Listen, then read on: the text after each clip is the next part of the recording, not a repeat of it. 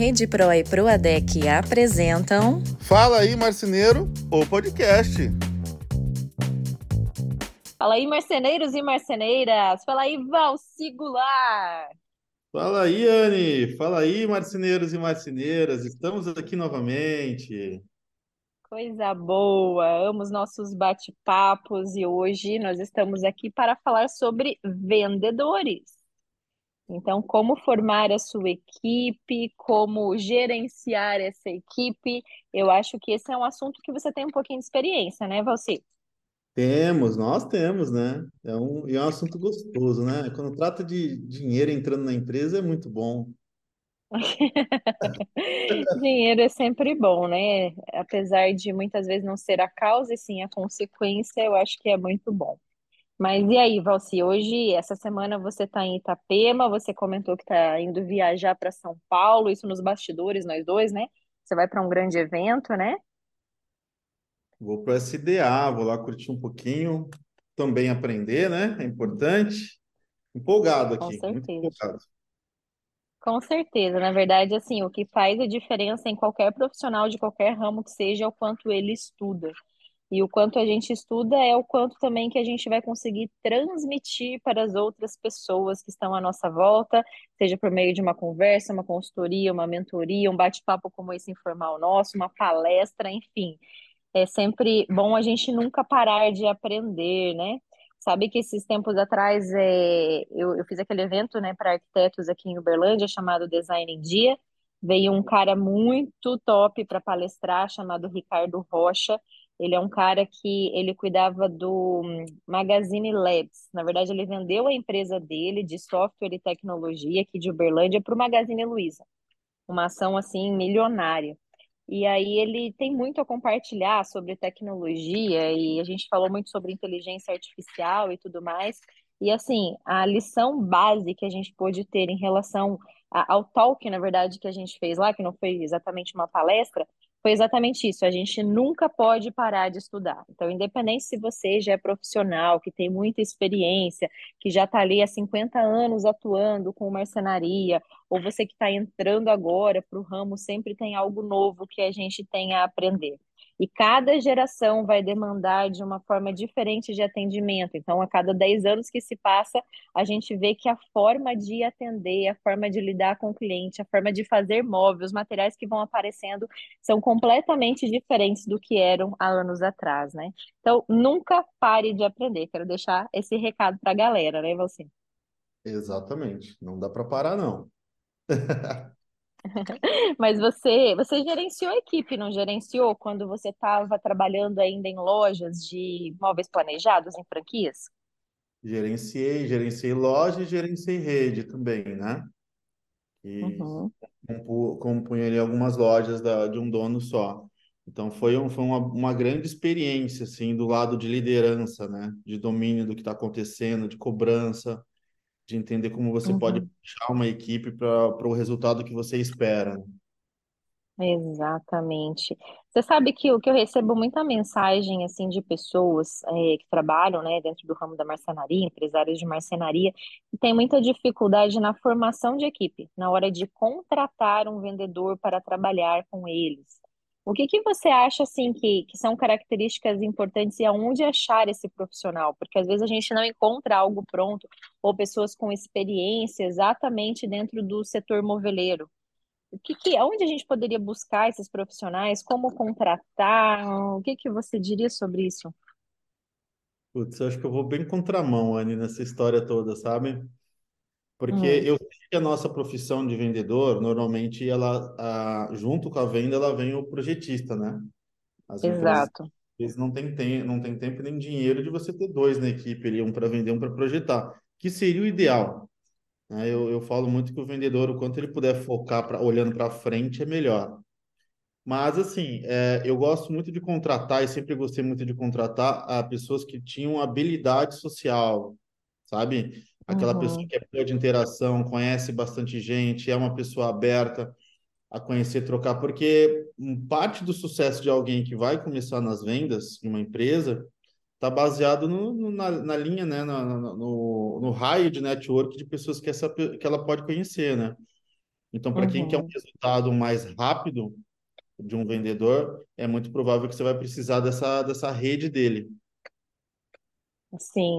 É, na verdade, assim, eu acho que dá para atuar em duas vertentes, né? Contratar uma pessoa que já é experiente, é, que já tem uma rede de relacionamentos, às vezes até, sei lá, coisas correlatas, uma pessoa que trabalha com materiais de construção, é uma pessoa que, sei lá, já trabalhou como corretor de imóveis, né? Coisas que são parecidos com o nosso ramo, que às vezes tem uma linha, uma, uma rede, né, de relacionamento, ou seja, tem networking com pessoas diversas ali que possam trazer mais clientes, mas também a gente pode trabalhar formando do zero esse profissional é, vendo pessoas que têm essa habilidade de conversa, de relacionamento. Às vezes a gente pode procurar pessoas que estão se formando em design, em, em arquitetura, pessoas que às vezes querem procurar um estágio, mas ao invés de, um estágio você pode até oferecer um emprego para elas, que já têm alguma noção nessa parte de projeto, porque ambas as habilidades a gente pode formar, né? Então, assim, a gente pode transformar um projetista, se ele estiver aberto, né, e já tiver algumas habilidades para isso, a ser vendedor, porque tem pessoas que também são muito introspectivas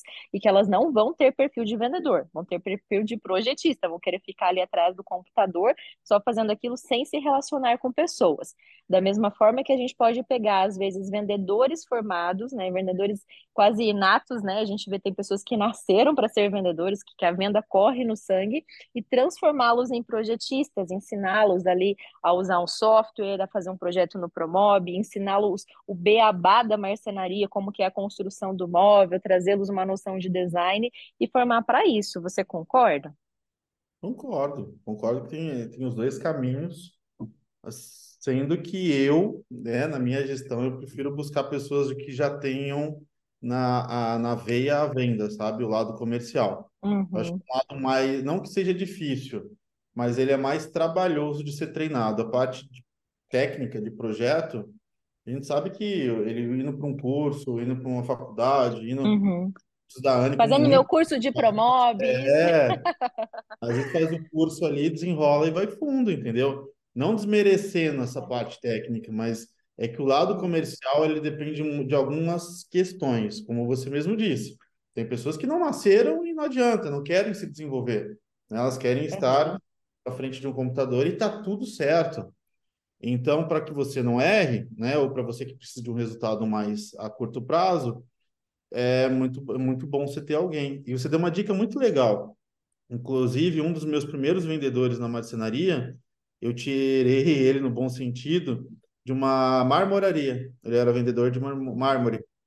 Então, eu treinei uhum, ele para a parte técnica, que não foi tão difícil, né? uhum, E aí a gente colocou ele no mercado já sabendo muito sobre interiores, sobre a importância de uma medida fina, de fato, né? Porque a gente está falando de, de mármore. Então, era uhum, um cara que já estava no meio habituado com o perfil de cliente que a gente aten- atendia, né? Não ticket médio, né? Ele vai ter um problema ali em relação a se acostumar com valores, porque normalmente a uhum, peça está muito abaixo do móvel, né? Muito não, mas uhum. normalmente está abaixo. Mas é uma ótima dica também. É, às vezes até as pessoas que já trabalham, né, em lojas de móveis soltos ou móveis seriados, enfim, é muito lugar que a gente pode procurar, né? É, eu, porque assim, às vezes as pessoas falam, ah, eu vou procurar é, fazendo um anúncio em jornal. Antigamente era assim que se achava um profissional. Hoje em dia não é bem assim que funciona. Eu acho que é mais fácil a gente ir para essas lojas, visitar, conversar com alguns vendedores, puxar essa pessoa no cantinho, oferecer uma oportunidade, né? Do que simplesmente fazer um anúncio. É claro que anúncios também funcionam junto com RHs, né? Que, que estão aí é, fazendo essa, essa seleção e esse recrutamento de pessoas, né? Mas se você às vezes não tem esse dinheiro para investir numa empresa maior para fazer esse recrutamento, você pode fazer dessa forma, né? Visitando as lojas, conversando, chamando, pedindo indicação para outras pessoas que já trabalham com você e assim por diante. Mas legal. E a rotina desse vendedor, assim, como que é que funciona a gestão, né? Então comecei a, a contratei um primeiro vendedor, sei lá, já contratei o primeiro, agora eu consegui contratar o segundo. Já estou formando uma equipe de vendas ali. Eu preciso fazer um gerenciamento dessa minha equipe trabalhar a rotina, trabalhar questão de metas. Como que a gente faz isso, Valci? Essa parte eu não tenho experiência, não. Você vai ter muito mais do que eu para compartilhar com a galera. Não, imagina. Assim, eh, a primeira coisa de uma equipe, eu até queria antes, Anne, disso. Você contratou, a primeira coisa que você tem que ter em mente é que essa pessoa, por mais que ela tenha experiência, ela vai precisar de um tempo para se desenvolver na tua empresa. Tá? Então, assim, uhum. normalmente o pessoal contrata o vendedor e quer resultado na outra semana. Com Imediato, sorte, né? É, e não é assim. Quando você trabalha com vendas, esse cara tem que se adaptar, se sentir com o vendedor, ele precisa estar confortável onde ele está vendendo. Ele tem que entender uhum. muito bem como funciona, até onde ele pode ir para que isso possa ocorrer. Sobre a meta, existem alguns conceitos diferentes, né? Normalmente, empresa pequena, ela trabalha com a meta baseada no, no como é que fala, do financeiro, esqueci o termo agora, gente, mas é uma média que você sabe que paga os custos da sua empresa, né? Então, assim, uhum. o que, que uhum. você precisa vender para falar assim, bom, se eu vender 100 mil, eu consigo pagar e ficar no azul a minha empresa, o ponto de equilíbrio da empresa, né, que a gente costuma chamar. Uhum. Normalmente é nesse ponto de equilíbrio que você divide a meta, tá? A meta depende muito de região, depende da experiência, você não pode querer botar, como você disse, dois vendedores, um começando hoje, um já com um ano de casa com a mesma meta. Então você tem uhum. que puxar aos poucos, porque não adianta também você colocar uma meta do sonho e ela nunca ser atingida, né? Você uhum. vai desmotivar. A meta tem que ser palpável, né? Palpável. Tem que ser uma meta que a gente consegue atingir, porque senão também a gente vai desmotivar essa pessoa. Ah, nunca cumpro a meta e talvez nunca consiga ter a comissão que eu gostaria, porque eu percebo assim que, que existem alguns tipos de vendedores, né? Tem vendedor que trabalha por salário fixo, do qual eu não concordo muito, tem vendedor que vai trabalhar por comissão, do qual eu acho que é a melhor forma, né? Então, ter uma ajuda de custo, um salário fixo ali, e ter um percentual de comissão que vai variar de empresa para empresa, de região para região. Já vi lugares que pagam 3%, lugares que pagam 5%. Às vezes, quando são vendedores terceirizados no total, que daí não tem, digamos assim, essa ajuda de custo, nos 10% como se fosse um arquiteto, sabe? Mas daí faria tudo ali para a pessoa. Daí não tem nada de regime CLT, é totalmente terceirizado, né? Então vai depender de região para região, né? O que, que, o que vai ser trabalhado nessa comissão. E às vezes tem as empresas que fazem assim, ah, essa comissão é até o cumprimento da meta. Depois que cumpriu a meta, aumenta meio por cento de comissão ou algo do gênero. Ou tem alguma bonificação extra. O que, que tinha nas empresas que você trabalhava? Como é que funcionava essa parte de comissionamento para vendas e, e essa parte de metas, enfim, como é que era? Bom, a maioria a gente trabalhava, porque como eram algumas lojas que eram absorvidas, né, é, do mercado, então ela tinha já é, formas de pagamento diferente. Então, o que, que eu consegui observar muito rápido? Que, é, de fato, as empresas que trabalhavam com o mínimo de, de ajuda de custo possível, que é, que é importante para o vendedor, mas ainda assim, com a maior parte do salário dele formado de comissão, eram os melhores vendedores. Isso é indiscutível uhum. em qualquer loja. E, inclusive, quando um vendedor te procura pedindo emprego, quanto mais essa pessoa está baseada em cima de salário fixo, é porque ela ou é uma péssima vendedora, desculpa, mas é o que eu acho. É uma ótima dica isso. É, porque ela já está querendo ficar ali arrastado. Eu, como grande como vendedor, eu sempre mirei comissão alta, porque eu sabia do que eu podia fazer. Uhum. Então, o vendedor, uhum. o vendedor bom é aquele vendedor que ele sabe onde ele pode chegar, ele tem, ele tem ambição, ele tem tesão no que ele faz. Então, esse cara não quer trabalhar por, por um valor fechado, esse cara quer comissão, ele quer uhum. explodir. E se ele explode, uhum. você explode junto de vender, né? Todo mundo ganha. Ah, com certeza, com certeza. E, e assim, é, tem algumas empresas que elas ficam é, querendo é, reter essa questão, sabe, às vezes de um teto máximo de comissão, um salário fixo. E, e eu já percebi isso em alguns lugares, tá? Que, que o dono da empresa ou da marcenaria fica com receio de dar grandes salários para o vendedor, o que eu acho uma besteira, porque quanto mais o vendedor estiver ganhando, mais a empresa está faturando. Então, não freie esses vendedores que querem ganhar muito, né, e que estão ali vendendo, né, suando, dando tudo de si, né, para vender. E, e às vezes as pessoas falam assim: ah, mas a empresa está vendendo com esse vendedor, ele está ganhando muito, eu vou, vou contratar dois pela metade da comissão para fazer o que ele fazia, achando que vai ter mais resultado. Já viu alguma situação assim? Total, né? E é, e é, Estratégias, né? E é a pior coisa que você pode fazer, né? É, eu sei que muitas vezes eu cheguei a ter sete vendedores, né? Então, assim, eu dizendo agora sobre a minha marcenaria. É, eram seis arquitetos e um designer na época. é, o que, que eu vejo assim, em relação a essas questões de, de, de comportamento, de salário, de como as coisas acontecem. É, cada um vai ter um comportamento totalmente diferente. A gente é ser humano, mas você uhum. não pode frear um bom vendedor por, porque você tem uma equipe, porque você quer economizar. Eu sei que no final do mês, quando você tem dois, três vendedores, às vezes você está pagando salário para um que você não vai receber. Exato, exato. Isso acontece muito até em grandes empresas. Por exemplo, a empresa que o, que o meu marido trabalha, tem com a, com a família, né? Às vezes tem, um gerente que, que era comissionado que ganhava mais do que o salário dele. E ok, entendeu? Porque era, significava que estava tendo resultado, estava tendo lucro a empresa, né? Exatamente, e, e, a gente tem que saber valorizar. Eu, eu, aprendi muito isso com meu último patrão. Ele era um cara assim uhum. muito em relação ao contrário de todos os outros, né? Que na hora, hora que você chegava, vendia mais, em vez do, do, do dono, né, do patrão tá feliz, né? Poder te parabenizar, te enaltecer, fazer uma reunião, poder focar no que você está fazendo de melhor, o cara tinha aquela sensação de que, puto, esse cara tá ganhando mais do que eu. Aquilo, aquilo uhum. até desmotiva o vendedor muitas vezes, né? E o vendedor, uhum. gente, ele é um bicho maluco. Ele é, é, tem até a história daquele negócio sobre o vendedor, o vendedor gato o vendedor cachorro, né? O vendedor uhum. bom, ele tem o espírito do cachorro, é aquele bicho empolgado, ele corre na chuva, ele ele tá sempre empolgado, ele tá sempre ativo para tudo. É, é, essa, é essa expectativa que a gente espera de um vendedor. Então, você como uhum. dono, independentemente se o seu dia foi ruim ou se você não conseguiu pagar todas as contas, mas se aquele cara está fazendo um bom trabalho, você tem que conseguir valorizar isso. Uhum. E como, e como que um vendedor gosta de ser valorizado? Vou fazer duas perguntas, né? Como valorizar um funcionário? E a segunda é como manter a equipe motivada?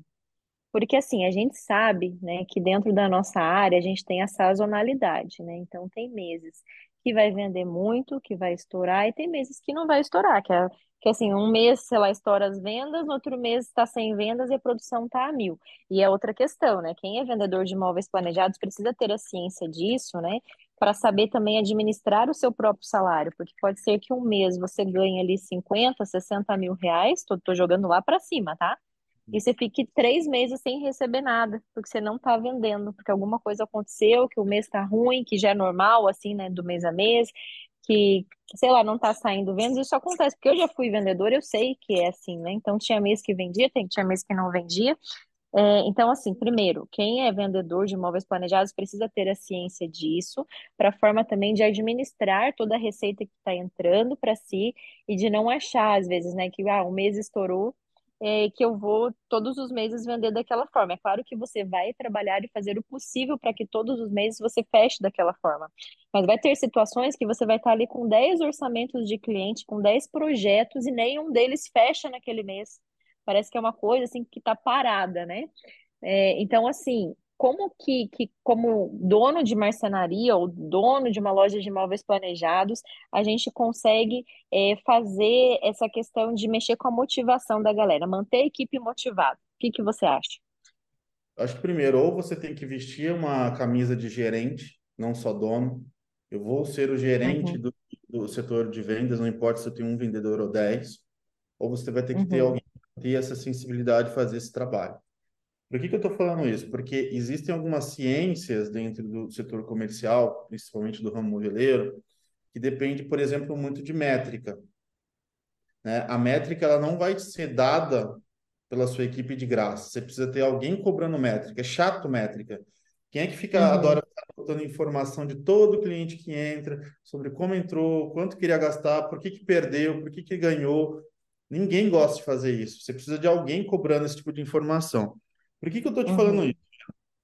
Quando uma das empresas que eu fui gerente, eles tinham uma métrica maravilhosa. A indústria mandava uma tabela de 80 páginas de Excel que tinha que ser preenchida. Uhum.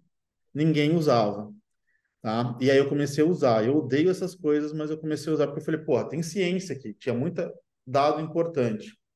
Por que, que eu estou falando isso? Mês ruim, né? Vamos lá, maio, maio. Maio é um mês famoso por ser ruim, né? é, uhum. pré-férias, e normalmente o pessoal está parado, passou carnaval e tudo mais. Se eu já tenho ciência dos meses que são mais fracos, ou eu estou percebendo que um mês vai ficar fraco, você tem informações dentro da tua empresa que são riquíssimas e ninguém usa. Nem o vendedor, uhum. nem você. Estou falando isso na aula ontem, até da mentoria. Por exemplo, quantos, é, agora para todo mundo que está nos ouvindo aqui, faça uma reflexão agora. Quantos clientes você atendeu esse ano? Tem muitos que não uhum. sabem. Uhum. Que ambientes foi vendido para esses clientes? Aí mesmo que a, a vaca vai para o brejo, ninguém lembra. Cada uhum. cliente que comprou contigo, você relembrou de lá na conferência de medidas se algum ambiente ficou para trás? Ninguém sabe, ou não lembra, ou tem que ir na memória. Então, é, é justamente essas métricas que para um mês ruim, que você sabe que naturalmente um mês é ruim, você vai chamar a tua equipe de vendas e vai começar a criar uma ação. Ó, vamos, vamos uhum. pegar essa ação, você tem X clientes para ligar, tem tantos ambientes para vender. Como a gente já conversou aqui, o cliente fechou em 10 vezes na maquininha da Rede Pro, é, já está na última parcela. O que, que eu posso fazer agora para na próxima já entrar em contato com o cliente para tentar vender? Gente, a gente tem a informação que acho que é uma das coisas mais ricas do, do setor comercial, que é informação sobre como uhum. o cliente gosta de pagar, como ele quer fazer, o que, que ele gosta de fazer, e as pessoas não usam, elas perdem essa informação, é jogada ao vento. Então, assim, Anne, é, é o tipo de, de situação que, de fato, isso vai puxar a tua equipe de vendas para uma situação. O vendedor uhum. não faz isso, o vendedor é um cachorro louco com uma coleira, no bom sentido. Você precisa de uhum. alguém que uhum. e oriente ele para onde ele tem que ir. E ele vai vender. Que dê, que dê esse norte, né, para ele. Você sabe que é, essa semana passada, né, eu viajei com um grupo de 40 pessoas, entre empresários de marcenaria, tinha alguns, dois, três, tinha uma equipe de cinco pessoas que eram de uma loja da Todeskine, aqui de Uberlândia, e o restante eram arquitetos e designers. E aí eu conversando com o dono dessa franquia da Todeskine, né, e eu falando, olha, vocês estão fazendo um trabalho muito legal com os arquitetos da região. Tanto que eles quiseram ir nessa viagem, né? É claro que também para conhecer a Casa Cor, mas eles aproveitaram para se relacionar e estar ali no meio, né? Uhum. É, então, é, tiveram essa visão, digamos assim. E aí ele me comentou, Anne, eles têm uma meta é, de visita de quatro escritórios de arquitetura, ou visita, ou alguma forma de relacionamento com os arquitetos por semana. E é uma coisa que é cobrada deles. Ou que o arquiteto vem até a loja para conhecer o showroom, tomar um café, ou que a pessoa vá até o escritório de arquitetura tomar um café com o arquiteto, por mais que não saia negócio nenhum, visando o relacionamento, né, e manter esse relacionamento para tentar, é óbvio, a captação de novos negócios. E isso é o que falta, né, muitas vezes é, em muitas empresas, de buscar e ter metas de relacionamento, porque tem aquele momento, né, em que a empresa está sem venda, e aí fica lá aquele vendedor com a bunda na cadeira, olhando aqueles projetos, ou tentando ligar para aquela carteira que já tem, que não está saindo o negócio, ao invés de levantar, sair, e procurar relacionamento, e conversar com o corretor de imóveis, ir atrás dos condomínios, ir atrás mesmo do, dos próprios arquitetos ali da região. As pessoas muitas vezes não querem fazer isso. Então, quem, é, às vezes, um, um, vendedor mediano fica com a bunda na cadeira mesmo. Agora, quando é o vendedor cachorro louco aí, ó, gente, desculpa o termo, tá? Não se ofenda com o termo que a gente pegou aqui, mas é que você falou, né, nesse termo aí, é aquele cara que vai sedento, né, atrás do alvo, que vai atrás, que vai procurar novas formas e uma forma criativa de fechar novos negócios. E sabe, agora uma outra coisa, né? Falando, mudando um pouquinho, mas dentro ainda do tema de vendas. É, eu tive o privilégio de fazer a viagem perto de um dos maiores arquitetos aqui de Uberlândia, né? É um grande amigo meu. O nome dele é Luiz Márcio. Ele já fez é, projetos assim fora do Brasil, aqui no Brasil, projetos grandiosos. Ele fez até um museu do Holocausto lá em Auschwitz. E ele é um cara extremamente simples. E eu tava sentada lá na frente sozinha, daí chegou no meio da viagem, na ida, ele falou: ai, Anne, deixa eu sentar aqui do seu lado, vamos conversar, né? E a gente trocando ideia, a gente viaja no, nos assuntos, assim, toda vez que eu tomo um café com ele é uma forma muito rica, assim, da forma como eu absorvo conhecimento a partir dele, né? É um cara muito experiente, já tem, sei lá, a idade do meu pai, mas assim, numa clareza, numa simplicidade, numa jovialidade ímpar. E ele tava falando assim, Anne, é, eu vou te falar uma coisa que, que acontece muito, né? Eu pego, é, faço meu projeto lindo e maravilhoso, e aí eu, eu direciono, né, meus clientes para determinadas lojas, e eu sou, eu fico tão aborrecido, né? Porque a forma de atendimento que cada uma dessas lojas oferece para o meu cliente não tem o mesmo nível e padrão do meu atendimento de excelência com o cliente. E acaba jogando uma expectativa lá embaixo, assim, sabe? Então, ah, mando ali para o pessoal ver revestimento, né, atende como um tirador de pedido, não proporciona uma experiência para o cliente. Então, a palavra-chave da nossa conversa foi: quem é vendedor precisa proporcionar uma experiência para o cliente. Porque senão, vamos, pensar num, num, curto prazo aí, né? Da forma como os e-commerces têm dominado, essa nova geração entrando. Tem muita coisa que a gente, com essa inteligência artificial que está existindo e etc., né? Vamos pensar, como será que vai ser é, comprar móveis planejados daqui a uns 10 anos? A pessoa vai poder muito bem, é, muitas vezes, colocar a planta dela, tirar uma foto da planta baixa da casa dela, jogar no sistema do computador, a inteligência artificial vai gerar um projeto 3D já renderizado para ele, porque isso já acontece se a gente joga lá no, no, no Microsoft, né, algumas palavras-chave, a inteligência artificial já gera é, projetos arquitetônicos inteiros, né, de uma forma muito rápida, ali em poucos segundos, né? Então, imagina, vai gerar o projeto, você vai fazer a compra por um botão e aquele móvel vai chegar na sua casa, já cortado, tudo certinho, só vai precisar contratar alguém para montar, digamos assim. Uhum. Como é que vai ficar o profissional de marcenaria nisso tudo? Como é que vai ficar o profissional de arquitetura nisso tudo, se tudo já está vindo pronto? Então, a nossa conversa era, né, que em meio a tudo isso, tem uma coisa que a inteligência artificial não consegue fazer, que é promover a experiência por meio do relacionamento.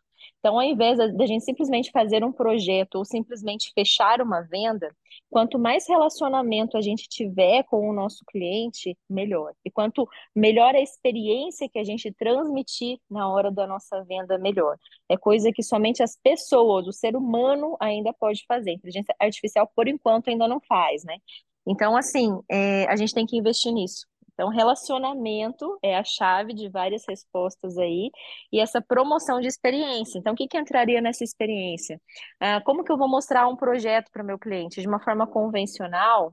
Será que eu estou vendendo só um móvel planejado? O que, que eu estou vendendo para esse cara? Quais são, assim, os atributos que, que esse cliente está esperando com o móvel planejado? Com a casa dele bonita? É status? É conforto, é ali um espaço adequado para organizar de uma forma linda o closet, é uma cozinha ali para proporcionar um momento com os amigos, um momento de diversão, um momento em família. Então a gente tem que aprender né, a explorar essas questões e às vezes até desaprender aquilo que a gente sabe do básico, beabá de vendas. Eu simplesmente odeio aquelas cartilhas e aquele jeito. Eu fiz N cursos de venda, Valci, nas empresas que eu trabalhei. Uhum. E eu, sim, eu simplesmente e eu simplesmente odeio essa parte assim que, que fala das técnicas de venda de uma forma muito engessada, sabe? Uhum. Ó, você tá querendo tirar uma foto, gente. Eu tô aqui falando, falando que nem doida, e você quer tirar uma foto para postar. Eu tô tentando ajeitar aqui meu cabelo de mãe, meu coque de mãe. Ó, eu pausa posso... para foto, vamos lá. É a maquiagem aqui, ó. Vai, rápido, Valci. Pronto. Pronto. Então é isso, galera. Assim, a gente tem que é, reaprender esse modo, sabe? Assim, como proporcionar uma experiência para o cliente. E aí eu vou mais além, assim, a gente está falando de experiência para o cliente. Quando a gente fala de cliente, a gente tem que pensar também no nosso cliente interno. Que aí vai, quem que é o nosso cliente interno? É o nosso funcionário que aí vai na forma de gestão da nossa equipe. Então, o que que motiva a nossa equipe? O que que vai manter o nosso funcionário satisfeito? O que que é importante para ele? E a gente só vai saber disso conversando com essas pessoas. Existem várias empresas assim que fazem o café com o diretor, né?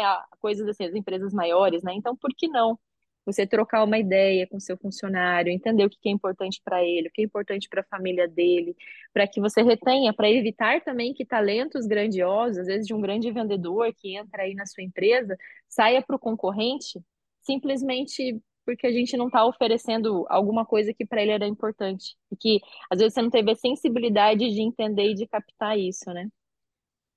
Acontece demais, né? A gente a gente está o tempo todo vendendo alguma coisa para alguém, né? Seja móveis, seja uma posição na empresa, enfim, a gente tem que ter essa ciência assim como dono. Eu sei que é uma loucura, né? A gente está falando aqui, às vezes, o, aquele dono de marcenaria que está passando dificuldade, está começando a mudar de estrutura de pequeno, né? De eu sozinho para mais um, vendendo, um projetando. É, ele olha e fala assim, nossa, mas é tão complexo, né? Mas o que a gente quer aqui é que você consiga ter visão, clareza sobre o que você pode ir fazendo aos pouquinhos. né? Não precisa implementar tudo de uma vez, mas é importante você entender onde você pode já não errar a partir de hoje. E eu acho que essa é a Uhum. nossa intenção aqui. É, e por mais que você esteja começando pequeno, que você tenha uma visão de uma empresa profissional. Esse sempre foi o meu desejo, sabe? Ajudar as marcenarias a se profissionalizarem. E isso é muito legal porque a gente vê resultado disso, né? As, as marcenarias estão cada vez mais profissionais quando comparadas aí a 10 anos atrás, 15 anos atrás, né? É, a forma assim, é, também existem muito mais conteúdos para isso, né? Que estão ajudando nessa formação e etc, né?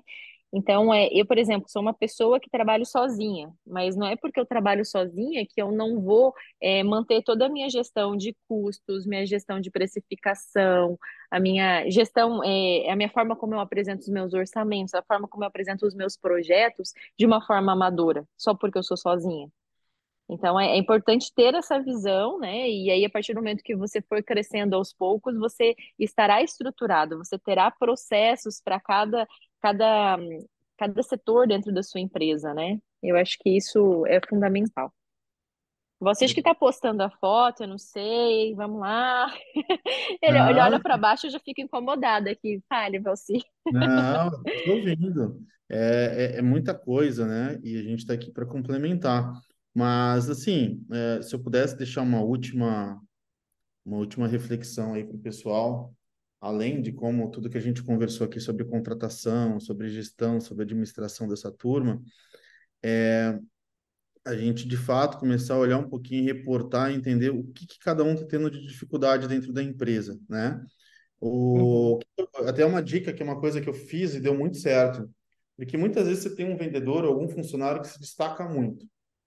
Claro, às vezes uhum, é pelo, pelo nível cultural, o que, que ele aprendeu na vida, experiência. Ele é um cara que se destaca e vem tendo resultado, falando de vendas agora.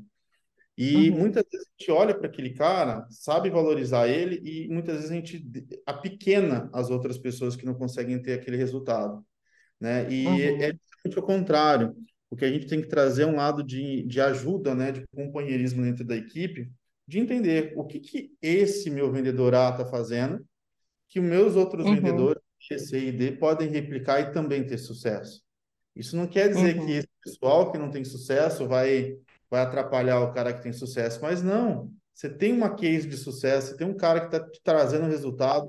Por que, que a gente não replica isso para toda a equipe, né? Essa experiência. uhum, E, e cada um, cada vendedor tem um perfil, gente. Não tentem forçar a barra. Estou dizendo isso porque eu tinha, eu tive um verdadeiro trauma quando me empurraram para vendas, que eu também não queria ser vendedor. Olha que loucura, né? Não queria de jeito nenhum ser vendedor. E quando me jogaram para as vendas, eu era obrigado, duas vezes por semana, ir na, procurar é, imobiliárias e trazer cartão para provar que eu fui. Era, era assim que trazia resultado para o meu gerente. E aquilo me uhum, dava um pavor tão grande, aquilo me dava uma fobia no dia que eu tinha que sair e trazer cartão. né? Então não importava nem se eu tinha me relacionado, se eu tinha conquistado alguma coisa. Não, eu só tinha que trazer o cartão para provar que eu fiz o meu externo, né, que a gente chamava. Eu não era a minha forma de trabalhar. Eu nunca gostei, apesar de ter tido sucesso com corretor, de trabalhar com imobiliário. A minha pegada foi outra. Então, é muito importante você entender qual é o perfil também do seu vendedor e tentar ajudar ele para que ele consiga trazer um, uma trajetória de sucesso. Às vezes esse cara, como a gente disse aqui, ele não vai ser bom ali, né? Entrando numa imobiliária, principalmente as mulheres, que muitas vezes se sentem, né, constrangidas de entrar em ambientes, começar a querer falar com as pessoas. Ah, eu vezes não. É, mas assim, né? Mas aí, então, assim, você tem que entender, às vezes, um cara mais simples, como era esse meu vendedor, né, que veio da, da marmoraria, ele adorava, Uhum, a gente construiu um lance para ele que ele adorava em material de construção, conseguir parceria. Então, porque era uhum, um linguajar muito parecido com dele, ele se sentia vontade, as pessoas também gostavam mais dele. Então, é importante a gente entender também é, o, o perfil do teu vendedor para né, no resultado. Sim, com certeza.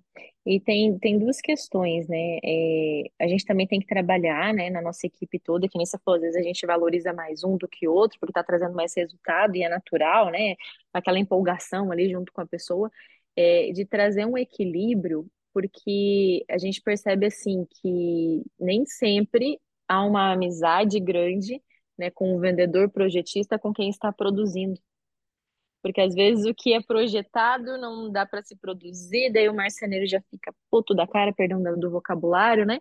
Ah, porque o fulano tá fazendo isso e não sei o quê. Ah, você vai, vai. Você me desconcentra, gente. Ele faz caras e bocas aqui, né? Então a gente vê que isso acontece. Né? Então a gente tem que trazer esse equilíbrio, né, para trazer essa amizade e, e, assim tudo vai estar no diálogo e na comunicação da equipe, o quanto que a gente consegue trazer todos para conversarem, né, para não ficar também aquela picuinha, ah, porque o fulano é porque o ciclano, não você vai ficar só gerenciando conflitos entre funcionários. E outra questão que você falou, né, do perfil de cada vendedor, etc, que a gente precisa medir né, é, o que a pessoa está trazendo de resultado, de fato, pelo quanto que ela está vendendo, pelos resultados que ela está trazendo para a empresa. E não, muitas vezes, ficar se apegando muito com a questão assim, ah, o fulano não veio trabalhar no sábado de manhã, era para ele estar tá aqui, cadê o fulano no sábado de manhã? Ou, ou, sabe, querer que a pessoa fique batendo ponto dentro da sua empresa, porque, na minha opinião, o lugar de vendedor é na rua. E não importa se, sei lá, ele está tomando um cafezinho agora nesse momento, ou o que ele está fazendo, ah, ele precisou ir no médico e sair, desde que ele traga resultado. Está trazendo venda, está trazendo resultado, não se preocupe com a presença da pessoa ali na sua empresa. O lugar de vendedor é na rua, é trazendo e captando clientes, né? E atendendo e, e gerando vendas. Aí é claro, né? Se a pessoa não está gerando vendas e está só passeando, aí já é outra questão a ser tratada. Mas eu queria só deixar esse último adendo aí para o final do nosso episódio. Não, é perfeito, perfeito. E, e assim, como você disse, é resultado. Tá trazendo resultado? Você, você leva a vida como você quiser, entendeu? Uhum. Eu, eu até brincava. Quer fazer home office, né? Quer, quer fazer projeto em casa, né? Vai, né? Desde que paga a venda, né? Verdade. Mas ele tem que ter responsabilidade. Então, assim, você bateu Exato. a tua meta? Parabéns. Você pode nem vir amanhã. Só que, assim, uhum. assim, mês que vem tá aí de novo. Então, é, é importante a gente ter essa, essa, essa liberdade com responsabilidade, que eu tenho certeza que vai ser sucesso. É uma, é uma liberdade monitorada, digamos assim. É. Né? Enfim, mas é isso aí. Então, não sei se você tem algo mais a acrescentar. Por mim, eu acho que, que seria isso, né? Para tornar o nosso bate-papo leve e, e cheio aí de, de informação para a galera, que eu acho que a esteira da galera já acabou, né? Não sei. Foram algumas calorias aí, hein? De nada, pessoal. Mas eu acho que é isso mesmo. Né? Espero que tenha ajudado. E se você nos ouviu até aqui, não esqueça então de compartilhar, né? Tirar uma foto da tela do, celu... do, do painel do carro, do celular, o print, o computador, onde você estiver é, nos ouvindo aí, para que a gente possa repostar vocês também. É muito legal saber onde vocês estão nos ouvindo. É muito legal, sabe, Valci, que ontem eu passei para a Duratex um relatório, né? Em relação ao podcast, eles estavam nos perguntando, porque eles foram nossos patrocinadores por acho que duas temporadas, uma coisa assim. E aí eles, ah, a gente queria ver, né, como é que, que tá o podcast. E, gente, a gente tem muito ouvinte, a gente tem muito streaming, né, que seria as pessoas que nos escutam, né, que quando se fala de sei lá, um vídeo é view, né? Que a pessoa viu mesmo, né? Viu de visualização. Agora, quando se fala de podcast, é streaming, né? Então, a gente tem muita gente nos ouvindo no Brasil e no mundo afora, e a gente quer agradecer de coração por vocês é, darem esse tempo de vocês para estarem escutando a gente. Para nós, isso não tem preço, e é muito bom estar aqui com vocês, é muito bom trazer ideias aqui com vocês. É, vamos ter outros podcasts daqui para frente aí com dois convidados também que já estão meio que na pauta. É, então, em breve vai ter mais pessoas nessa discussão. Como eu já falei anteriormente, às vezes a gente não consegue se organizar para trazer pessoas devido à correria da nossa agenda. E eu e o Valci é tudo muito bate pronto. Pode gravar agora? Posso. Então vamos, né? Já manda o link, a gente já faz a nossa gravação e o nosso bate-papo. É, mas é isso aí. Muito obrigada, né? Você que nos ouviu até aqui. Nós amamos a presença de vocês e até o próximo, então. Fala aí, marceneiro. Até mais, galera. Tchau, tchau. Tchau, tchau.